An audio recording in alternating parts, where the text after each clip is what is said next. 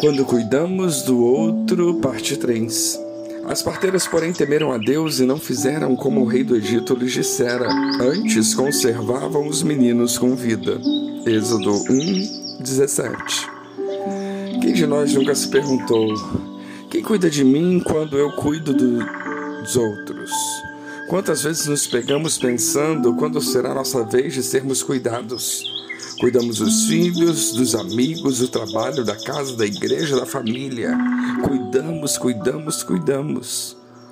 Mas e nós? Será que precisamos de retorno? Bom, o livro de Êxodo traz como foco principal a narrativa da libertação do povo hebreu. Naquele tempo, ele estava escravizado no Egito e vemos em Êxodo uma grande história de salvação. Quando pensamos nessa narrativa, automaticamente trazemos à memória a figura de Moisés, que fora escolhido por Deus para libertar o povo da saída do Egito até a terra prometida. Acostumamos a essa narrativa, passamos pelo texto ou somos levados a conhecer apenas um protagonista da história e acabamos desconhecendo outros protagonistas tão importantes quanto Moisés para que o projeto de Deus para aquele povo se concretizasse.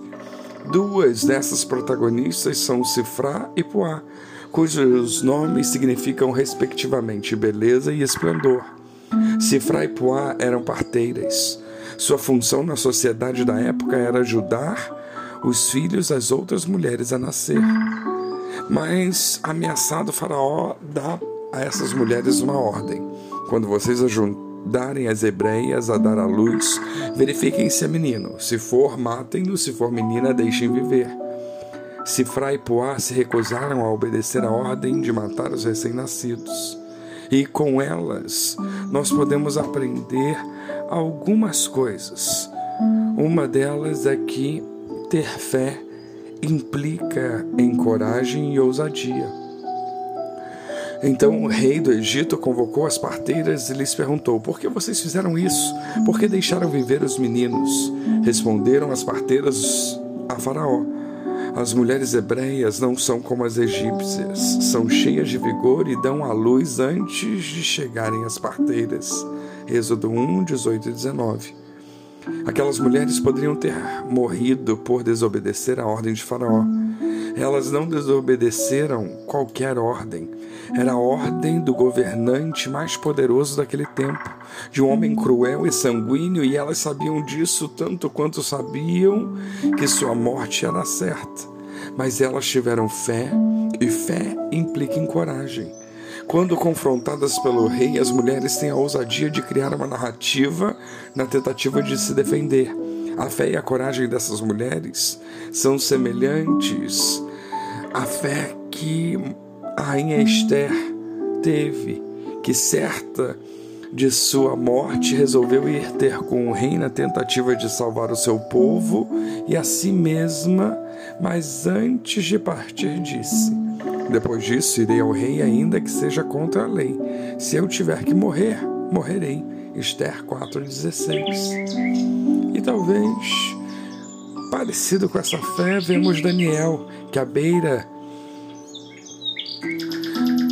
da cova não mostra temor. Ou dos seus amigos, que disseram: Se formos atirados da fornalha em chamas, o Deus a quem prestamos culto pode nos livrar. E ele pode nos tirar da sua mão, ó Rei.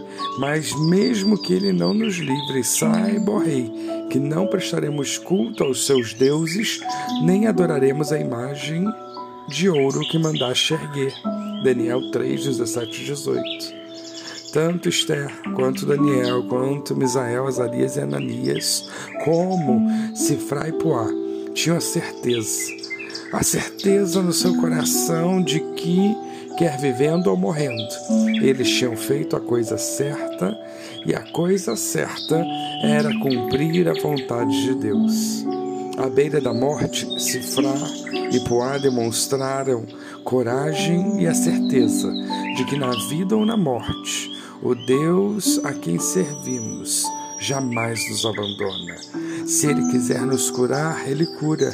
Mas se não quiser, também está tudo bem, pois encontraremos cura nos céus e Deus limpará dos nossos olhos toda lágrima. E não haverá mais morte, nem pranto, nem clamor, nem dor, porque já as primeiras coisas são passadas. Apocalipse 21, 4. Portanto, quando pensarmos no cuidado do outro, temos que entender que coragem e ousadia fazem parte, fazem parte daquele que crê no Deus Todo-Poderoso. Que Deus nos abençoe.